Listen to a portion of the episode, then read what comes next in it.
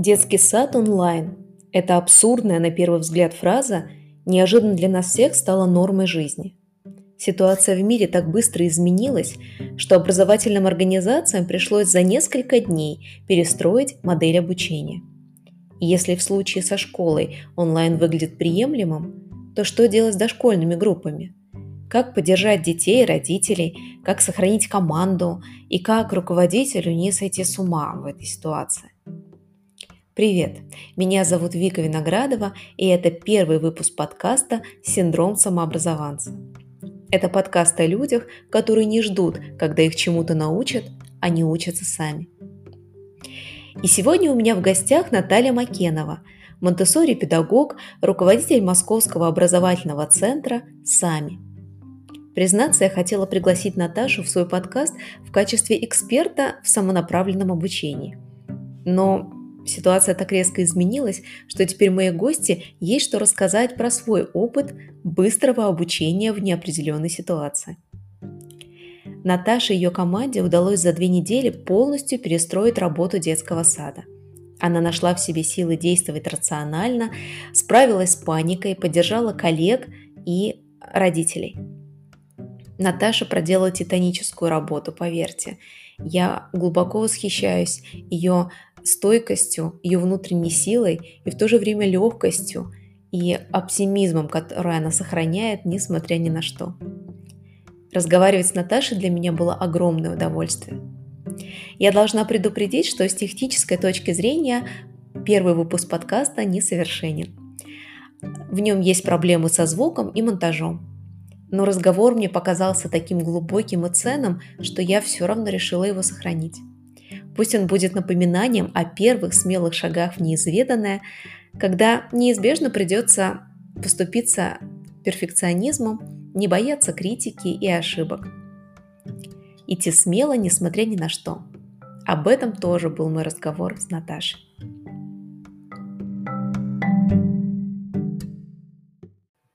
Наташа, привет! Привет, Вик! Наташа, расскажи, что произошло в вашем детском саду за последние три недели.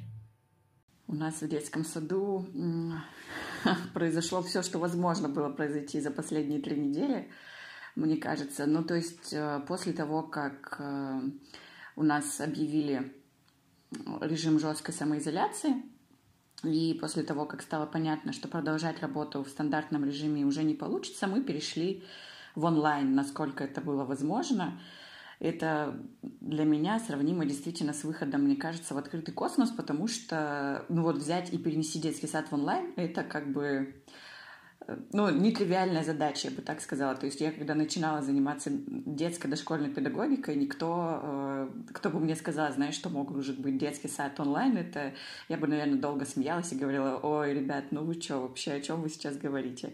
Вот. А сейчас, когда мы сами работаем в этом формате, э, реальность кажется вот такой вот доступны, так скажем, в этом вопросе. Но надо сказать, что у нас, конечно, не детский сад онлайн и в том смысле, в котором можно его понять, ну, то есть это не полный пакет услуг, мы не можем занять детей дошкольников э, и предоставить им полный пансион, как мы это делали в стандартном режиме. То есть это мы называем это платформа поддержки для родителей, для того, чтобы у них была возможность балансировать между домашними делами, личными задачами и рабочими, которые у всех остались практически в полном объеме, а у многих они еще и на два умножились сейчас, и помочь детям сохранить э, ну, нашу общность, так скажем. То есть главная цель, которую, что произошло в детском саду в нашем, нам удалось сохранить наше сообщество. Это вот то, о чем я сейчас могу смело говорить, и то, чем я прямо горжусь. То есть мы вот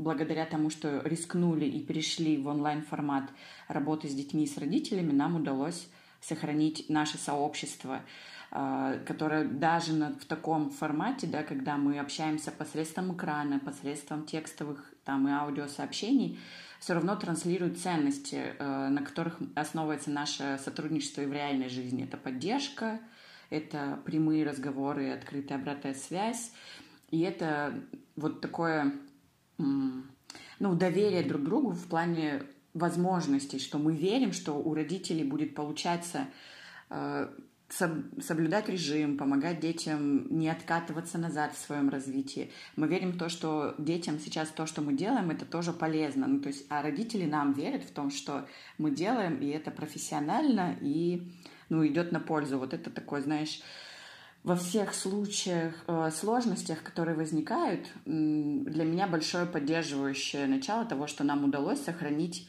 сообщество, сформированное на ценностях. Звучит очень оптимистично, ты знаешь. Но за последние две недели я общалась а, с разными педагогами общеобразовательных школ и частных организаций, с руководителями центров. И далеко не у всех все так радужно. Некоторые уже не справились, а некоторые центры или частные организации на грани закрытия. А те, кто перешли, например, общеобразовательные организации – там все очень несчастливо. Несчастные дети, педагоги и родители. Скажи, пожалуйста, какие у тебя были реакции первые и твои первые шаги? А, до того, как начались первые шаги, была первая реакция, и в моем случае это была реакция испуга и такой растерянности, страха, паники, потому что, ну, непонятно, что будет делать, что нам делать дальше, и понятно совершенно, что это точно не короткий какой-то промежуток времени, не 10 дней, а скорее всего будет длительный промежуток времени. А, соответственно, мы что-то должны сделать для того, чтобы поддержать и себя, и семьи. И я, конечно, впала, наверное, в такое прям, ну, я это называю состоянием палочника, когда я такая, так, палочник это такой жук, знаешь, который прикидывается палкой, если да, вокруг него кто-то летает. Вот. И благодаря тому, что вокруг меня есть очень сильное поддерживающее окружение, я а, первым шагом поговорила с ними, ну, то есть я говорю, мы точно не будем закрываться, но мне нужно, чтобы вы сказали, что все будет хорошо. Ну, там, партнеры мои, э, и они вот пошли мне не то чтобы навстречу, но то есть мы поговорили, и после этого я сразу собрала планерку с педсовет, педсоставом своим, с педагогами, с ассистентами, и прямо сказала, что у нас вот ситуация сейчас сложная, и мы находимся в состоянии неопределенности, все очень быстро меняется, э, мы точно не будем закрываться, и мы точно сохраним вам рабочие места, и мы очень хотим, чтобы вы были с нами в одной команде.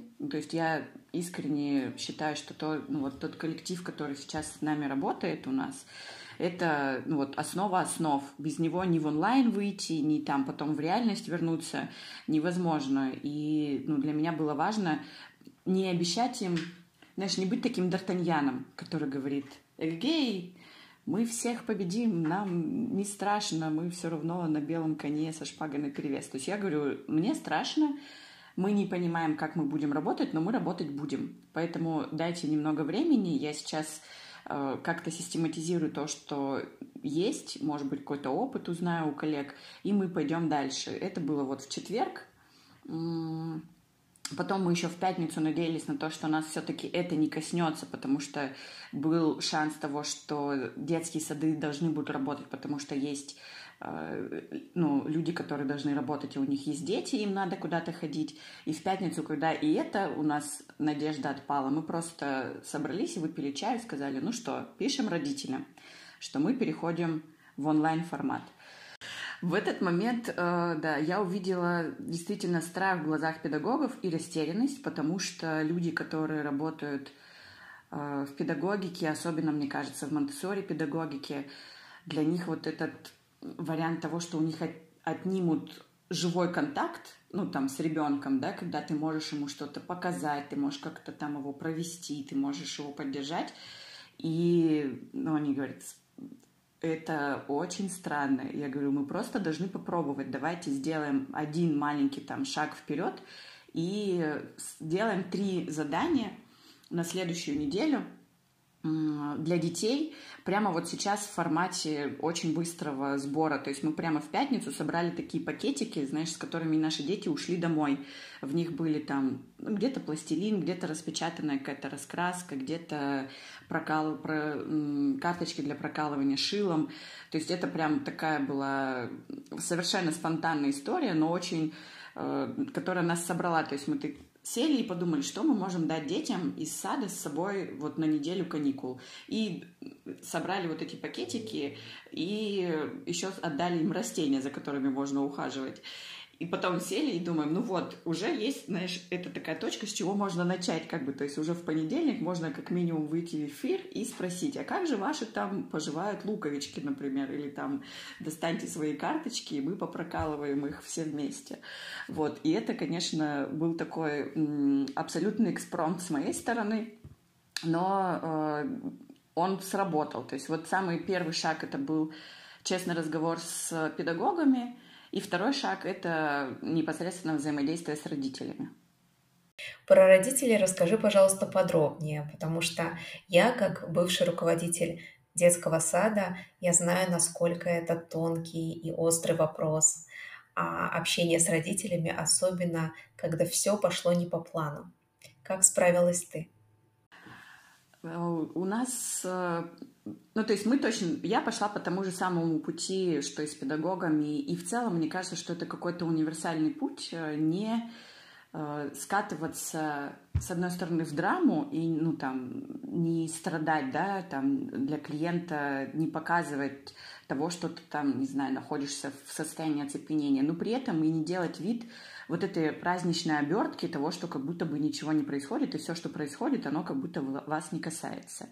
Поэтому мы написали родителям сообщение в родительские чаты о том, что мы переходим в онлайн-формат и будем стараться поддерживать э, наше сообщество, наши семьи со своей стороны э, в нескольких категориях. Первое – это информационная поддержка, там статьи какие-то, прямые эфиры, еще что-то такое. Второе – это занятия с детьми, которые помогут им немного освободить свое время. Но тогда на первой неделе, ну вот я сейчас могу сказать, что за три недели мы сильно изменились, знаешь, внутри самой недели. То есть если мы на первую неделю вышли а, с совершенно сырым продуктом, то есть мы говорили о том, что у нас будут эфиры, во время которых дети будут заняты, а вы сможете что-то поделать, то уже буквально там к среде стало понятно, что это не работает, что эфир — это время и родителей, и детей. И мы опять садились с педагогами, думали, что же мы можем сделать, чтобы было там иначе, например. А, вот мы написали им сообщение, что мы будем рядом, мы будем поддерживать, мы будем информационно поддерживать. Они могут на нас рассчитывать как на консультантов каких-то в областях там, планирования времени, организации домашней среды, границ. Ну, то есть то, что, скорее всего, как раз там, где тонко, там и рвется. То, что где и будет коротить, вполне возможно, когда родители останутся с детьми в замкнутом пространстве на долгое время с рабочими задачами на перевес. И мы говорим, у нас будут точно задания, мы будем их давать детям, а вы э, сможете наблюдать, э, ну вот, как они за, занимаются. То есть мы говорим, что все, что они, мы даем, какие задания, это база, наработанная в детском саду уже. То есть это все знакомо ребятам, и это, знаешь, даже на самом деле было, был интересный опыт демонстрации, я бы сказала, образовательных результатов для родителей. То есть э, они оказались в ситуации, когда там у них в этом конвертике, например, лежит иголка с ниткой, а, а ребенку там три года, и они говорят, в смысле, вы не ошиблись, мой ребенок шьет, ну, типа, может пользоваться иголкой, это же опасно. А мы говорим, а вы попробуйте. Ну, то есть мы знаем, что она там может это делать, София там может этим заниматься. И они в полном восторге были от того, что действительно, ну, видят какие-то ну, перенос занятий, да, вот дал возможность родителям осознать те результаты, которые дети достигли. Но были была их тревога, наверное, знаешь, я хорошо их понимаю, потому что я сама осталась э, в условиях возросшей рабочей нагрузки с тремя детьми в замкнутом пространстве и с такой же возросшей нагрузкой у моего супруга. То есть э, я хорошо понимаю, что они испытывают. Вполне возможно, это сильно помогло мне выстроить отношения, в которых вот все-таки тревога за то, что будет, уступила в их голове место поддержки и ну, вот ощущение того, что да, возможно, давайте мы тоже попробуем так сделать. Ну, потому что я как-то очень лично к этому отнеслась, и мое сообщение не было чисто формальным, я бы так сказала. То есть оно было искренним и ну, вот таким через себя пропущенным. А, и первую неделю вообще ни у кого не было никаких, э, ну так скажем, вопросов, ну каких-то там, ну то есть все так включились в работу, мы были этому удивлены. Потом был период, когда нам опять продляют карантин, ну там, нам говорят, опять выходные дни, продолжаются выходные дни. И это, конечно, начинает всех чуть-чуть тревожить сильнее, да, но уже опыт того, что что-то идет и работа какая-то идет, все равно родителям дала, дало возможность остаться с нами. Я, знаешь, еще могу сказать, что, конечно, по сравнению с э, общеобразовательными государственными учебными учреждениями есть большая разница. Мы можем выбирать родителей. Ну, то есть мы в своем вот э, центре, и я знаю, что это позиция многих коллег, это тщательный выбор той семьи, с которыми мы выстраиваем сотрудничество. То есть это вот несколько собеседований на входе, это там какие-то долгие переговоры относительно всех пунктов договора, все ли понятно.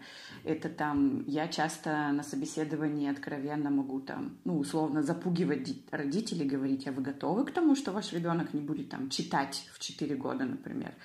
И вот после того, как мы плотно-плотно с ними сотрудничали, ну, на первом этапе сошлись, а, то меньше вариант того, что мы разорвем наши отношения, потому что мы друг друга хорошо выбрали. А в государственных школах и садах это же не всегда так. Ну, то есть ты часто приводишь, ну, тогда родители часто приводят детей просто, ну, потому что они там, не знаю, недалеко живут, или это престижная школа.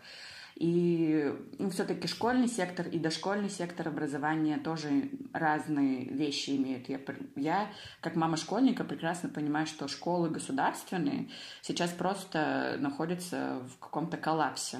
И с точки зрения родителей, э, они просто на нас перевешивают и перевешивают одну за другой свои ответственности, даже не вступая с нами в диалог в какой-то. И наша вот разница здесь большая в том, что мы вот постоянно с нашими родителями говорим, мы просим вас о помощи, мы готовы вам помогать, мы с вами, ну вот не по разные стороны баррикад, мы оказались в такой ситуации вместе, мы в одной лодке, и, грубо говоря, от того, как мы веслами сейчас поработаем, ну, будет зависеть, куда мы приплывем после того, как это все кончится.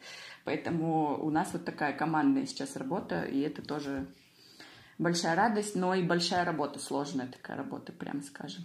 Надо объективно понимать, что все, что мы предлагаем родителям, не только мы, а вообще вот наша сейчас сфера, да, в которой мы находимся, это же процесс какой? Мы хотим сохранить место, куда им нужен, можно будет вернуться вместе со своими детьми. Нам нужно сохранить свой коллектив, нам нужно сохранить там свой центр физически, да, нам нужно сохранить семьи, которые к нам вернутся. И это большая наша заинтересованность в том, чтобы ну, вот, наша активная работа была на это направлена. Но при этом вообще если это является геройством с их стороны, вот я им сегодня прямо ну, нескольким семьям сказала, что вы заставляете детей ну там прям заставляют, знаешь, говорит, ну-ка сиди, Наташа пришла, ждет тебя, а ты там куда побежал? А ему 4 года, ему надо бежать, как бы, то есть его задача бежать, а не Наташу слушать в экране. И я потом, ну, мы провели занятия, я потом с родителями связалась и говорю, вы, ну вот не надо вот этого вот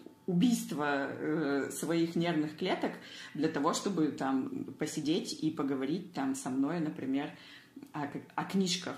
Ну, то есть вот здесь важно, многие сейчас манипулируют, мне кажется, родителями в том плане, что если они сейчас упустят детей, то случится страшное. Ничего не случится. Серьезно. Дети выйдут и нагонят две недели, два месяца карантина или сколько там у нас его будет, а, ну, нагонят. У них есть такие возможности. Вопрос в том, что, ну, как бы, честности. То есть вот для меня честность все-таки базовая история и в карантине в том числе. Надо, мне кажется, что она нам и помогает переходить и в онлайн, и поддерживать отношения с родителями, и с детьми выстраивать, и с партнерами. А, то, что вот мы как бы честно себе признаем, что это вообще, ну, это не аналог того, что происходит в саду. Но это подспорье для родителей, и мы рады, если оно им будет полезно. Наташа, все ли родители поддержали ваше решение? Все ли нашли в себе силы и ресурсы, чтобы понять, поддержать и быть вместе? у нас были отзывы, ну, один а, такой достаточно ранящий меня отзыв был о том, что мы обманули что мы говорили, что мы будем работать, а на самом деле перестали работать. И вот э, как бы обман в том, что ну, в том, что мы дали обещание, которое они выполнили. И меня это так сильно вообще задело, что я прям была, не знаю, наверное, в течение дня я ходила и разговаривала внутри с собой и с этим там человеком, кто со мной, кто мне это написал. Я там записывала несколько аудио и стирала. Я там, ну, знаешь, это прям для меня был такой, как будто бы, знаешь, ну, в каком-то ценностном поле вот произошел разрыв, и я даже не могу понять, как объяснить человеку, что ну, что не то чтобы он не прав, что у меня совсем другой посыл. На каком языке вот сказать, что то, что произошло, это не обман, а просто мы действовали в совершенно быстро меняющихся условиях.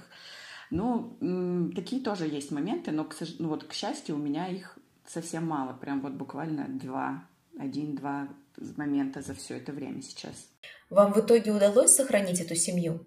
Да, они все остались. Мы сохранили сейчас все семьи с нами за исключением одной семьи, которые уехали, они а, куда-то достаточно далеко уехали к, родственникам за город, и у них там нет интернета и нет возможности, ну вот в таком динамичном темпе, э, какой у нас сейчас есть, к нам присоединяться. Но они выполняют задания в своем темпе, и мы там раз в неделю с ними созваниваемся, спрашиваем, как дела, все ли в порядке. Там сложность еще в том, что там маленький ребенок, ну там он тодлер, еще до трех лет. И, соответственно, конечно, э, совсем другая. Ну вот э, мы все спрашиваем там, продолжает ли он ходить на горшок самостоятельно, знаешь, там, или вы не кормите же его с ложки. И такие, да, да. Ну, то есть это такой э, момент с тодлера, с, ну, вот я тебе серьезно говорю, вот перейти в онлайн с дошкольным образованием, это, конечно, та еще история. Мы лет через пять будем это вспоминать, мне кажется, как какой-то явно ну, скилл, который мы нарастили все, точно совершенно, что вот как говорят, что нет ничего невозможного. А, ты просто можешь в это не верить, а потом жизнь складывается как-то таким образом, что это раз и становится естественным фоном твоей жизни. И это, конечно, очень интересно. Так, ну окей, со взрослыми понятно. А как дети отреагировали на новую необычную ситуацию? Как они себя чувствуют? Слушай, ну вот у меня есть ощущение, что э, первое, дети — это те люди, с которых надо брать нам пример в сложившейся ситуации. То есть они, конечно, очень адаптивны, очень, э, ну, как бы такие, ну, мы, да, не ходим в детский сад, мы скучаем по своим друзьям, ну, старшие дети про это могут как-то сказать и говорить, ну, как бы у меня там ребенок говорит, пойду в садик. Это значит, что у нее сегодня занятие с педагогом. Там 20 минут она занимается с педагогом с утра. Это значит, что она сходила в садик. Ну, как бы для нее сейчас. Для младших детей вообще, мне кажется, не особо-то что-то поменялось. Они вряд ли испытывают, у меня есть ощущение, какую-то фрустрацию от отсутствия детского, ну вот именно детского сада, скорее там вопрос все-таки все равно упирается в родителей, ну потому что дети могут испытывать фрустрацию, потому что мама с папой все время дома, но при этом не с ребенком, например, или там они видят друзей э, на экране компьютера, но э, у них не получается выстроить коммуникацию, то есть они там все одновременно в первые разы, когда мы делали большие групповые созвоны, все одновременно начинают радоваться друг другу, кричать, показывать там, а у меня есть шарик, смотри, а у меня там сегодня получилось вот такой пример решить. И такой гвалт просто голосов, и в какой-то момент понятно, что они вообще просто не понимают, какой из этих окошек на экране, ну вот, э, ну, говорит, чья голова на, по-настоящему направлена на, на них. И это для них было таким сложным моментом адаптации к групповым занятиям. И, но дети при этом очень, конечно, скучают именно по ну вот по отзывам, опять же, родителей, по обратной связи, которую мы получаем от родителей, скучают именно по режиму дня, по структуре, по тому, как устроена жизнь э, в детском саду, там, в нашем, то, к чему они привыкли.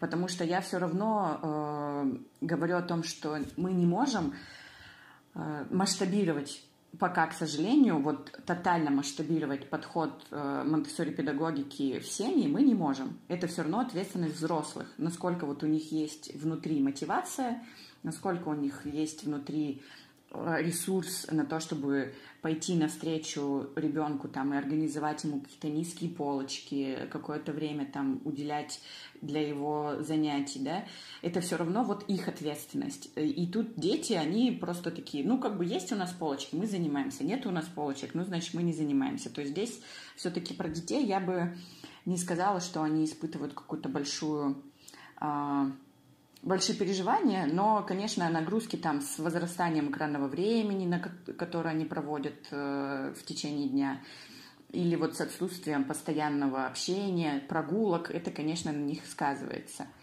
Мы максимально стараемся в своих занятиях учитывать вот эти сложившиеся особенности и вокруг детей, ну там, и добавлять, например, физическую активность. Вот у нас одна из семей записала прям ролик, а, типа, как можно в условиях квартиры заниматься спортом с детьми. И там такое веселый, веселое хоум-видео под музыку с физическими упражнениями, которые доступны каждому из, э, ну, каждой из семей. Ну, там не, не надо ничего, никаких тренажеров.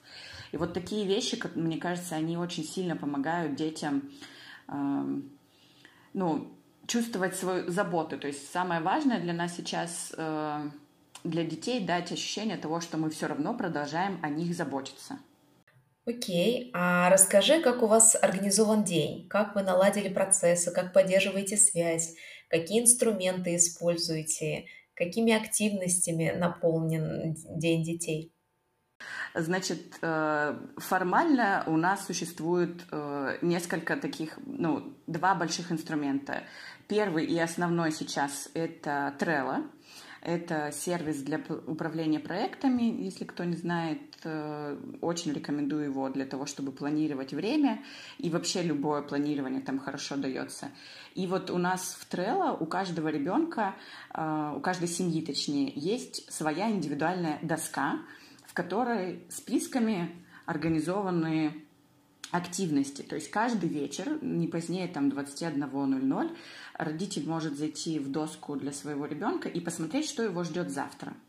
Э, там э, его ждет индивидуаль... занятие в малой группе или индивидуальное занятие с педагогом каждого ребенка, потом э, один общий групповой созвон или утром, или вечером, э, когда все дети группы собираются, они поют песенки, или, ну, там, завтра вот у нас день рождения у одного мальчика, мы будем его поздравлять с днем рождения.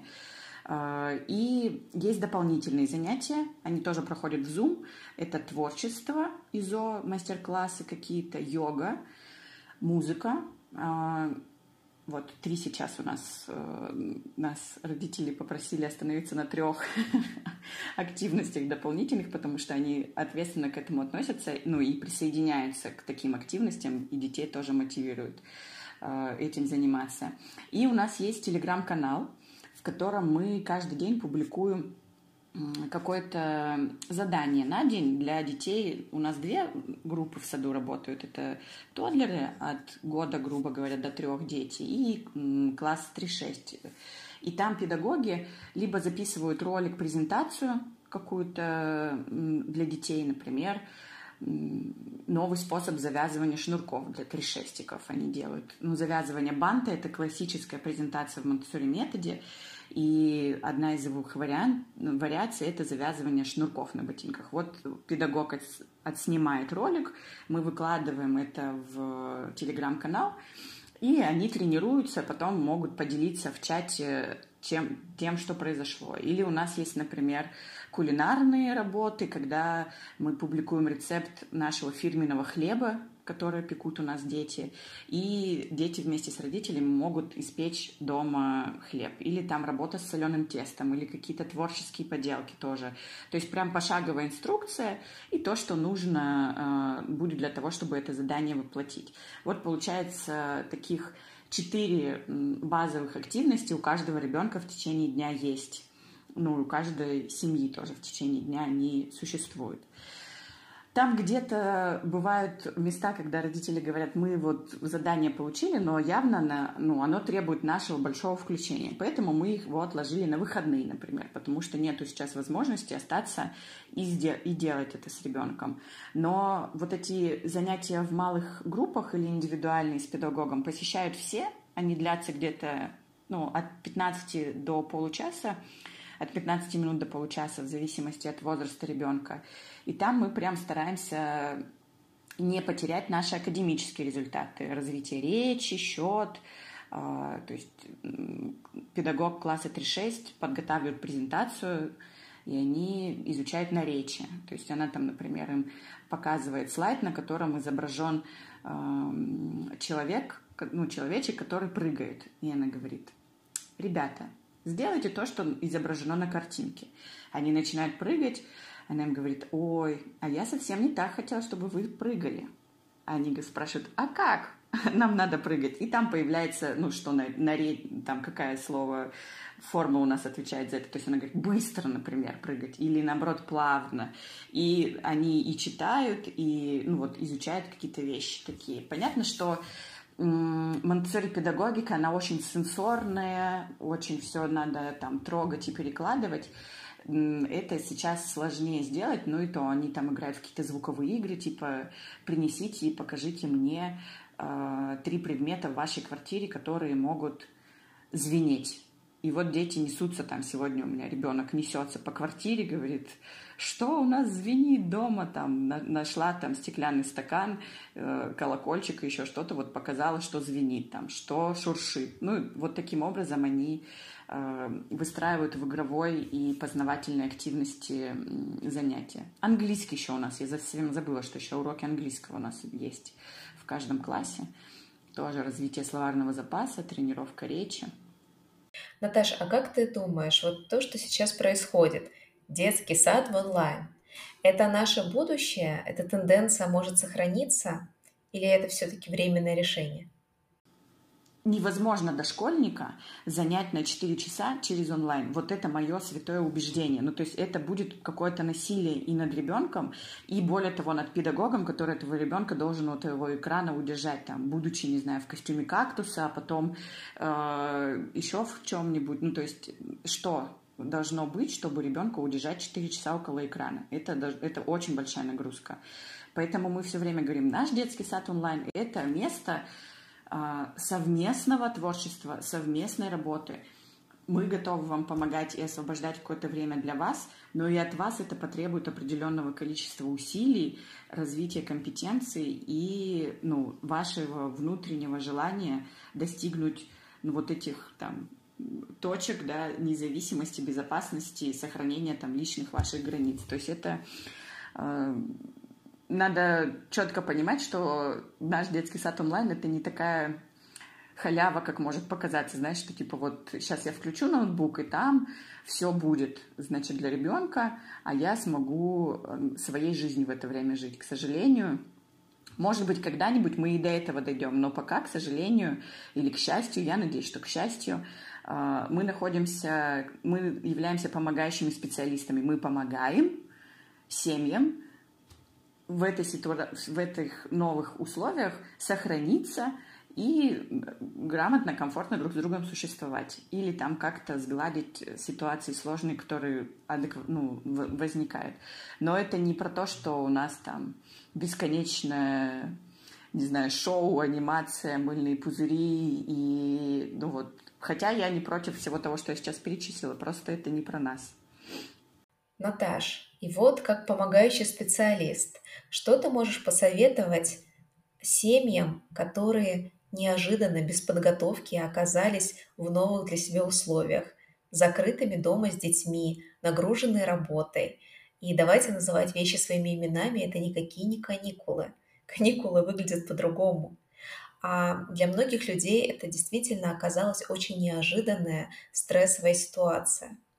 Как выжить в этой ситуации? Как поддержать себя? Что ты можешь посоветовать? А, как выжить?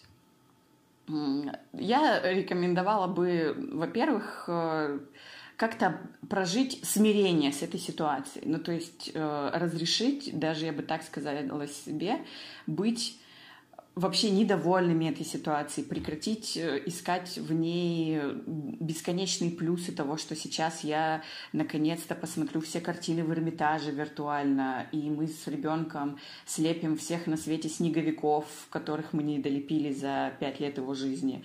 И наконец-то я возьмусь за своего школьника, и он выучит уроки. Ну, то есть мне кажется, что надо выделить время для себя, где-то закрыться в какой-то, может быть, изолированной комнате, если есть такая возможность, или просто э, выйти на лестничную площадку или во двор и как-то эмоционально прожить то, что вот сейчас мы находимся в такой ситуации, когда мы будем 24 на 7 друг об друга обтираться, э, сталкиваться, и это будет вообще непросто. Можно поплакать, можно покричать, можно что-нибудь разбить, наверное.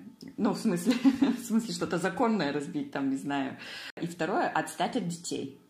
Отстать от детей и отстать э, от себя. Ну, то есть это вот как-то связанные друг с другом вещи. То есть перестать думать, что сейчас нужно обязательно ребенка развить, что его обязательно нужно сейчас чему-то обучить, что он точно нуждается теперь в тотальном там вашем внимании, ну, то есть Ребенок может скучать, и это нормально. Он может грустить, и это нормально. Он может просто сегодня целый день сидеть и не хотеть выходить ни в один созвон групповой или там, э, не знаю, не заниматься сегодня йогой, которую мы ему предлагаем, и не делать эту прекрасную поделку, ракету из фольги, которую мы выложили там сегодня в телеграм-канал.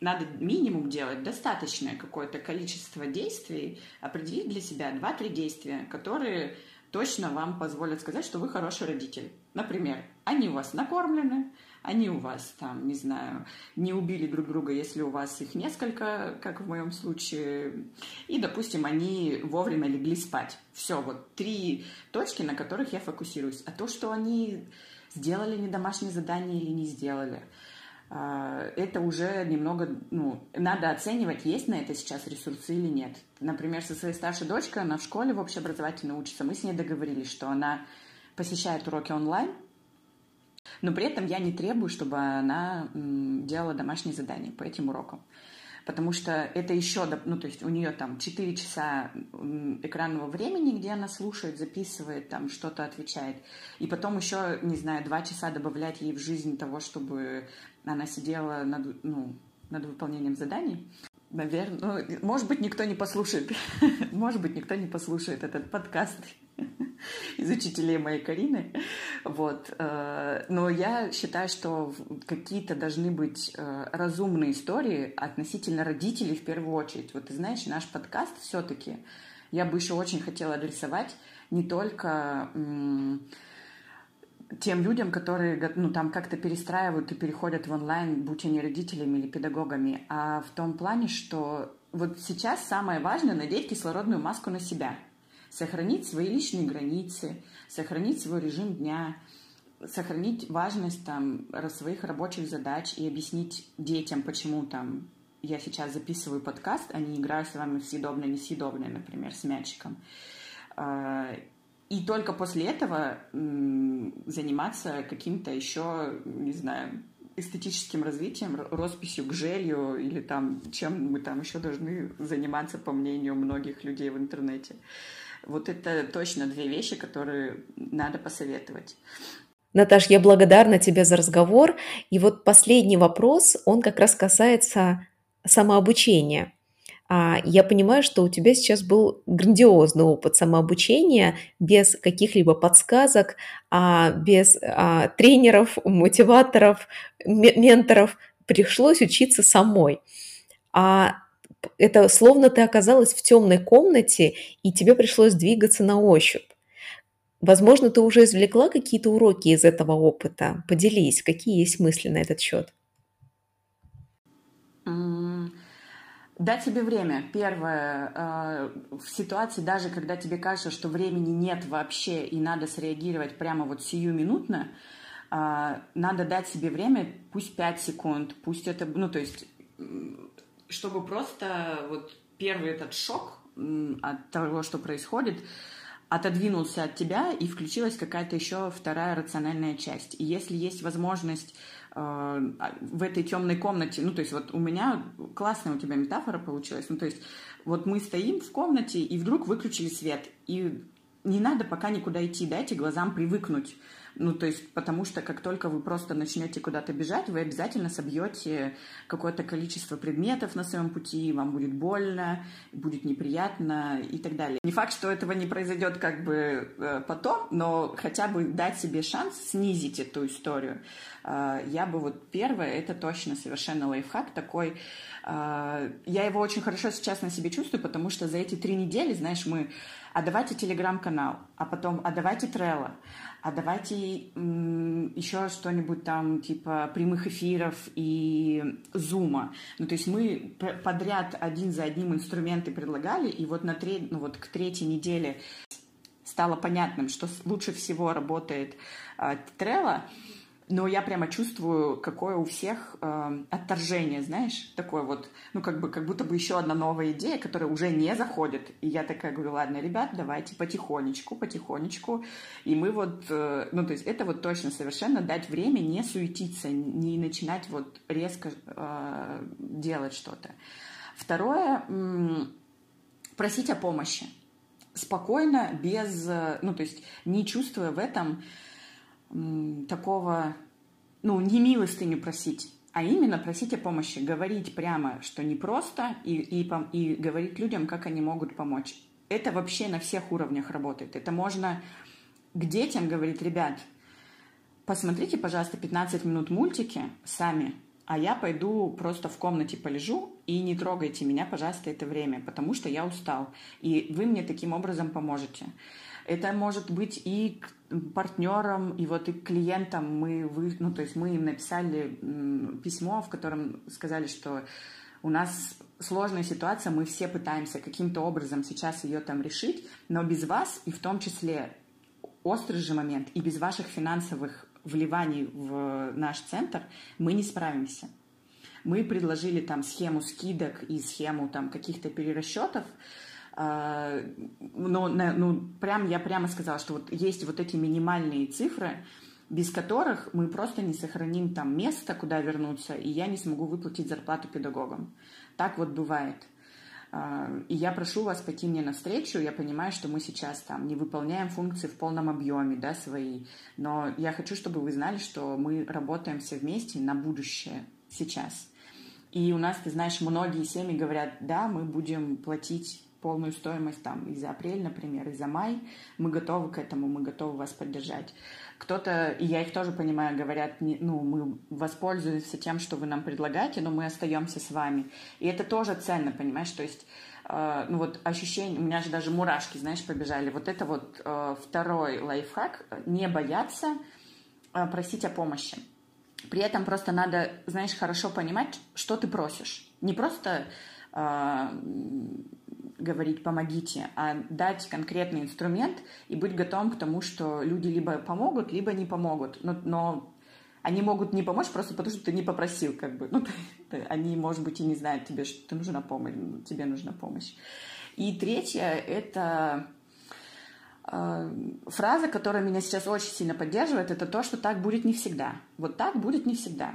Э, то, что сейчас происходит, оно каким-то образом изменится, и более того, как, ну, то есть, знаешь, это очень классно. То есть, вот как у нас было все до, да, там, самоизоляции, вот этой вот всей истории, оно тоже так оказалось будет не всегда. Хотя нам казалось все так хорошо, вот, и, и теперь это еще больше там ценится. Но и сейчас тоже надо понимать, что вот то, что сейчас мы проживаем, мы проживаем, и так будет тоже не всегда. И, через, и знать, ну вот мне лично помогает э, какая-то история с тем, что вот будет 31 декабря 2020 года я в каком там буду, ну, я представляю себе, в каком я буду там состоянии, мне бы хотелось, да, в каком бы я была состоянии там, что будет большой стол, будет много друзей, мы будем, ну, то есть мы будем общаться, обниматься, физически друг друга как-то там трогать, вот, и меня это очень сильно поддерживает сейчас, потому что, ну, вот сейчас этого нету, но я знаю, что так, скорее всего, будет не всегда. Вот, три вещи, про которые я бы точно ну, они философские, правда, но мне кажется, начало это все с философии всегда идет. Потому что, ну, то, во что веришь, то и работает, понимаешь?